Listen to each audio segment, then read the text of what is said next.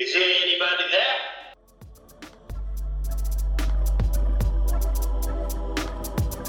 Bienvenue sur Data Workers, le podcast qui donne la parole aux experts de la donnée. J'interviewe pour vous des professionnels qui donnent des exemples de décisions stratégiques prises basées sur des données, des décisions data-driven. C'est parti. Ah, où le RFM devient vachement intéressant parce que tu peux très bien euh, partir sur une campagne test et de façon aléatoire choisir plusieurs individus dans chaque groupe et tu vas voir de quelle manière ils répondent euh, à ta sollicitation. Et donc, ça va te permettre par la suite de pouvoir euh, développer ta campagne en incluant beaucoup plus d'individus appartenant au même groupe ou justement pas d'inclure ce groupe en fonction de, de, la réponse que tu as de ta campagne test. Bonjour à tous. Aujourd'hui, j'accueille David Solito. Qui est David? David est un entrepreneur au Luxembourg. Il a cofondé deux agences de communication et de marketing. Aujourd'hui, nous allons parler de l'utilisation de la donnée dans son activité et surtout comment l'investissement dans la data science peut être une source de revenus. Tu es prêt pour cette discussion, David? Merci pour l'invitation, Kevin. Ça me fait très plaisir d'être avec toi aujourd'hui. Super. Alors, on va directement commencer. Bon, moi, je te connais un peu. Alors, euh, je connais un peu ton parcours, mais euh, les auditeurs qui nous écoutent ne le connaissent pas. Donc, euh, il me semble qu'à la base, tu es designer. Alors, je veux savoir comment tu es passé de designer à digital marketer. Et puis, entrepreneur en même temps et finalement de euh, entrepreneur digital marketers avoir cette petite touche data science, analyse de données. Oui, tout à fait. Euh, bah, écoute, pour, pour euh, résumer le parcours, c'est vrai, j'ai une formation de designer, donc je suis sorti en, en 99 et j'ai travaillé pendant sept ans dans, dans, une agence de com Luxembourg. Et puis en 2007, j'ai créé avec mes, deux mes deux associés actuels, j'ai créé une agence, l'agence Vous, qui est une agence euh, full service. Euh, et donc, on offre différents, euh, différents services aux annonceurs en fonction un petit peu de leurs problématiques de, de marque et, des problématiques de, communication. Donc voilà, ça c'est un petit peu le, parcours au niveau, au niveau des agences. J'ai créé une, une nouvelle agence qui est plus dédiée à la performance, mais on y reviendra peut-être par la suite. Super. Et euh, donc euh, là, c'est pour la partie euh, designer et digital marketer. Et finalement, alors, une fois que tu as créé cette, cette, agence, cette seconde agence qui est plus dédiée à la performance, alors, bon, je ne sais pas, j'imagine que tu t'es dit que toi aussi, tu aimerais avoir aussi une touche plus analyse de la donnée. Et donc, je veux savoir comment tu as fait pour faire ce pas à la data science. Sur la première agence, eh bien, on avait, on avait des, euh, des projets euh, au niveau du, euh, du digital. Et ça impliquait forcément des, mises en place de, campagnes ou des développements de sites web. Et donc, pour, pour, optimiser ce, travail et ce service, c'était important pour nous de, comprendre effectivement quelle efficacité on avait euh, dans, ces projets. Et lorsque tu fais des campagnes de communication, eh bien euh, l'impact que tu peux avoir avec tes campagnes, c'est d'avoir du trafic sur, euh, un, site, web. et donc, pour pouvoir mesurer cette, efficacité, on avait besoin de faire des analyses sur le trafic qui était issu de ces campagnes. Et donc, ces analyses, moi, je les faisais dans Excel, vraiment simplement. Ça manquait effectivement de, de, de flexibilité. Et donc, j'ai commencé à chercher euh, d'autres alternatives euh, pour faire ces analyses de données. Euh, et en cherchant un petit peu, je suis tombé sur différents outils, notamment Tableau, que, j'ai essayé, qui est un très bon outil en soi. Mais bon, voilà, forcément, c'est un outil qui demande d'avoir à disposition pas mal de, données pour exploiter au maximum le, les, capacités. Et donc, euh, là, bah, je me suis vite rendu compte qu'il me manquait pas, mal de la donnée. Euh, et donc, euh, j'ai commencé à chercher un petit peu pour, pour ma pratique personnelle des, bases de données disponibles, disponibles en, en, ligne, disponibles sur le web. Et en cherchant ces, bases de données disponibles, je suis, je suis arrivé sur Kaggle. Super. Donc, de Kaggle, qui est une plateforme de concours de data science, toi, tu as choisi R parce qu'en fait, il y a le choix entre R et Python. Il y a plusieurs bases de données et puis après, on choisit comment on veut coder. Et euh, tu as acquis des connaissances en R, donc. Et maintenant, j'imagine que ces connaissances te servent pour ta deuxième agence. C'est bien ça? Exactement. C'est-à-dire que, en fait, la, seconde agence est le résultat de ce processus et de, de, ce, de, ces développements personnels, euh, de ce développement de, connaissances. Et donc, je, souhaitais mettre cela en application euh, de façon euh, plus récurrente sur, sur, sur, sur, différents projets dédiés à la performance. Alors, le mot performance, alors, le, mot performance est lié à une activité dans le marketing qui est de, développer la performance, c'est-à-dire le résultat de, euh, de tes campagnes publicitaires euh, digitales. Alors, tu sais que dans, euh, dans, la publicité digitale, on a différentes plateformes qui permettent de, développer une notoriété de marque ou de développer de la, de la conversion, c'est-à-dire de, pouvoir faire de l'acquisition de trafic et puis euh, là, de transformer euh, cette prospection en ligne en, client. Et la performance, eh bien, c'est euh, cette activité qui consiste à améliorer, si tu veux, le rendement des investissements qui sont faits sur ces campagnes et donc d'améliorer le, résultat et, cette transformation si c'est ton objectif, ou euh, ce, euh, ce, développement de, notoriété. C'est-à-dire qu'avec les mêmes moyens, en quelque sorte, euh, c'est d'optimiser le résultat obtenu. Ça ne suffit pas juste de, de payer un certain montant sur Google Ads ou Facebook Ads et marquer les bons mots-clés et attendre les, les retours. Est-ce qu'on a vraiment besoin de la data science, de savoir programmer en R ou Python pour aller plus loin pour faire de la performance? Alors, tu peux, tu, peux, euh, tu peux le faire sans ça. C'est-à-dire qu'aujourd'hui, les, plateformes te permettent d'optimiser tes campagnes selon tes stratégies euh, d'enchères, selon euh, les différents KPI que tu as et que tu suis et que tu monitores. Donc, tu vas travailler sur ton coût par clic. Donc, ça veut dire le, combien est-ce que je suis prêt à dépenser pour un clic. Tu vas, tu vas travailler sur ton, ton ROS, donc c'est-à-dire de pouvoir calculer le retour sur ton investissement publicitaire. Bon, je, si je dépense un, combien en retour j'en ai, euh, et donc d'améliorer ce taux euh, que tu as entre cet investissement et ce, retour. Euh, c'est vrai que, tout ça, tu, peux déjà le travailler sur, sur ces outils. Maintenant, là où on utilise la data science et l'analyse de données, c'est sur une partie qui est, en amont de, ce travail, c'est-à-dire que quand on parle de performance, ça englobe différents canaux.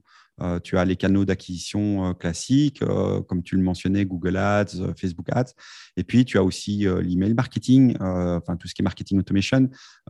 Tu, tu, vas pouvoir utiliser ton propre site web aussi pour, pour faire de la transformation et optimiser ton site web à la conversion. ce qu'on appelle aussi le, Conversion Rate Optimization, hein, le CRO, qui est une discipline qui fait partie du, du, du marketing digital et de, la performance.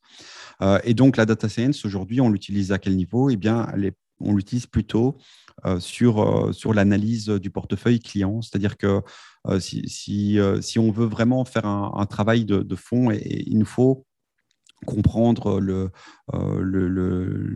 la, base client existante pour mieux, mieux, mieux, mieux calibrer les, les différentes actions qui sont menées sur les différentes plateformes. Et donc, pour euh, bien comprendre euh, cette, ce portefeuille client, euh, eh bien, on travaille avec, justement l'analyse de, des, données, des données transactionnelles. C'est quelque chose qu'on fait souvent et qui permettent de faire une, une différentes classifications pour améliorer l'impact des, des, campagnes qui sont, qui sont réalisées. Super. Alors dis-moi, est-ce que tu peux nous donner un exemple de, projet sur lequel tu as travaillé euh, avec des datas et qui t'ont servi vraiment à... Ces datas t'ont permis d'apporter une solution data-driven? Adwire, donc Adwire, c'est l'agence à la performance. On est spécialisé dans l'e-commerce. Et pour un, client, on avait besoin de, comprendre comment euh, se répartissait son portefeuille client. Euh, pour euh, adresser différentes campagnes euh, pour faire de, l'upsell ou du cross-sell, dépendant un petit peu des, des, des, groupes qui étaient, qui étaient ciblés. Excuse-moi. Alors, upsell, cross-sell, histoire qu'on ne perde personne, qu'est-ce que c'est? Alors, l'upsell, c'est c'est une technique qui te permet, enfin, en tout cas, c'est Euh, si on ne parle pas de technique, c'est euh, a comme objectif d'augmenter euh, la, valeur de la transaction. Donc, ça veut dire que tu vas, prenons un cas de figure, tu vas orienter l'acheteur à plutôt choisir le package du dessus ou le, produit supérieur plutôt que le produit qu'il souhaitait prendre au départ. Si tu veux, tu upsell, ça veut dire que tu augmentes la, la, la, valeur. Euh, de toute façon, dans les deux cas, upsell, cross-sell, c'est pour augmenter la valeur client mais, euh, de la transaction. Mais donc, l'upsell, c'est que tu vas rester généralement sur une même gamme de produits. C'est-à-dire euh, que tu vas, forcer, tu, vas simplement lui, lui proposer de passer à la gamme supérieure. Qui a effectivement un, qui, a un prix plus élevé. Et donc, pour toi, qui a, selon la rentabilité de chaque produit, va. va être plus intéressant pour toi. Le cross-sell?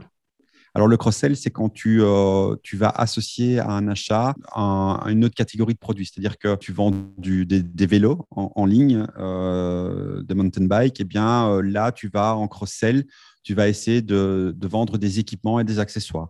C'est un peu comme lorsqu'on va sur Amazon et qu'on sélectionne un produit, et ben, en bas, il y a marqué que bon, souvent, les gens, quand ils achètent, par exemple, des poids pour faire du sport, et ben, ils achètent une corde à sauter avec. Donc, euh, ils ont exactement de la corde à sauter. Oui, exact. Parfait. Donc, je te laisse continuer. Alors, euh, sur le, alors le client, c'était euh, de l'upsell et du cross-sell et... Oui, ben on, a ce besoin de, pouvoir bien, de bien segmenter la, base client pour ces différentes campagnes de développement. Euh, donc, savoir si tu vas sur un client faire de l'upsell ou est-ce que tu vas essayer de le. Euh, donc, ici, euh, dans, ce cas de figure, c'était est-ce que tu vas augmenter la répétition d'achat pour un même produit? Ou est-ce que tu vas lui proposer d'augmenter son, sa valeur panier en quelque sorte au niveau de, de l'upsell? Ou est-ce que tu vas dans son panier lui le pousser à intégrer d'autres produits qu'il n'a jamais acheté? Voilà, euh, espèce de recommandation, si tu veux, euh, au niveau de, son panier d'achat. Et donc, euh, pour ça, en fait, ce qu'on fait, c'est qu'on on, va clusteriser. Donc, ça veut dire qu'on va déterminer des groupes dans le portefeuille client du client. et pour ça, on, utilise une technique qui s'appelle, donc c'est un cadre de, mesure hein, qui s'appelle le, le, RFM pour la récence, la fréquence et le montant.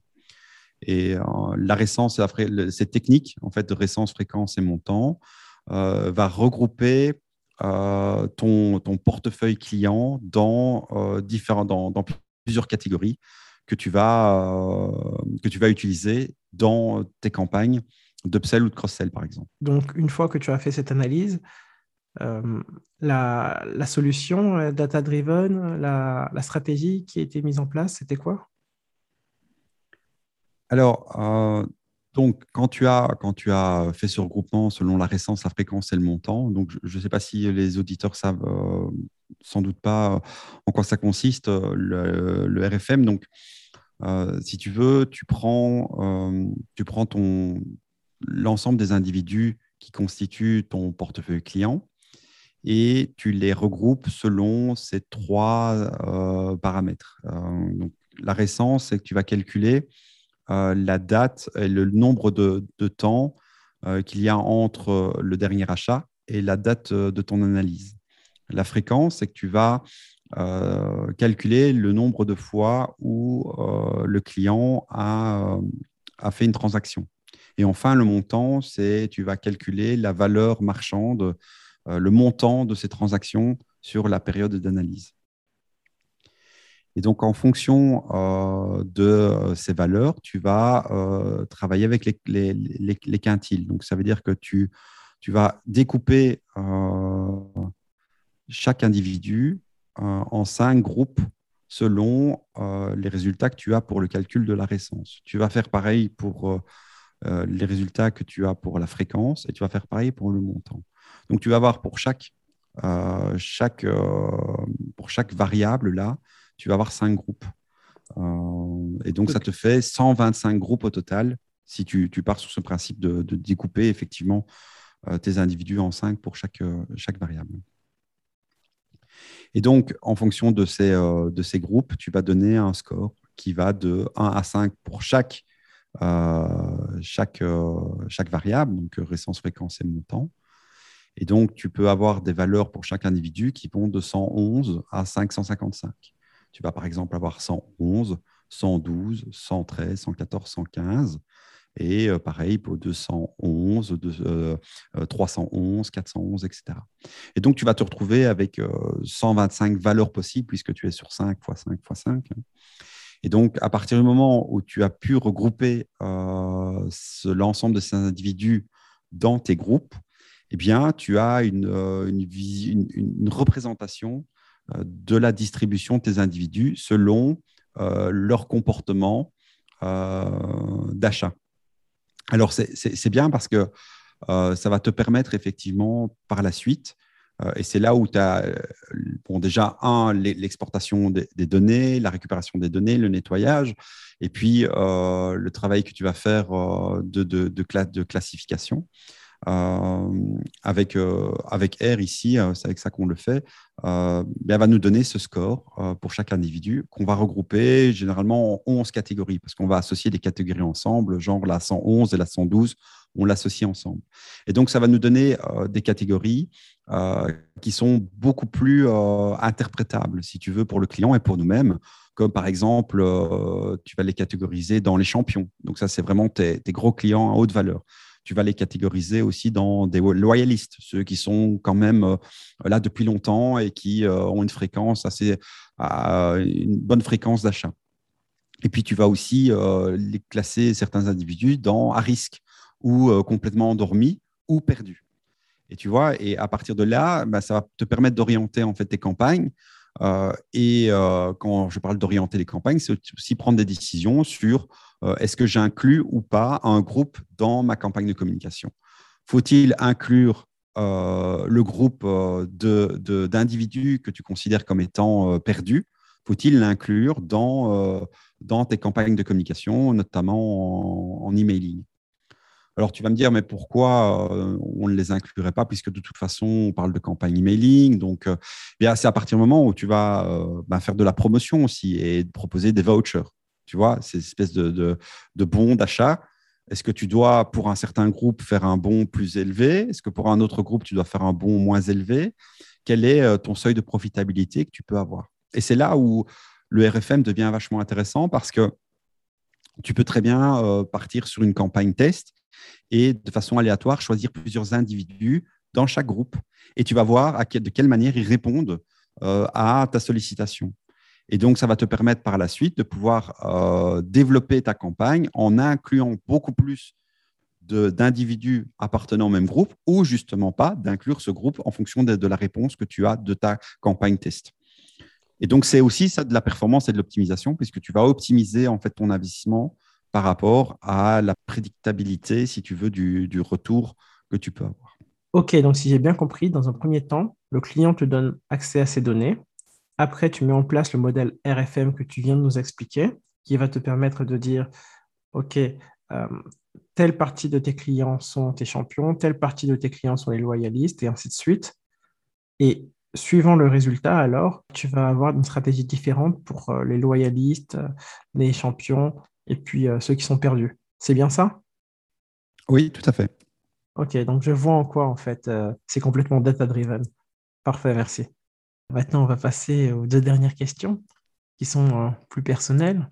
La première, alors, est-ce que tu as un livre dans la donnée, que ce soit au niveau stratégique, au niveau gestion de données, à conseiller, ou des livres, je ne sais pas?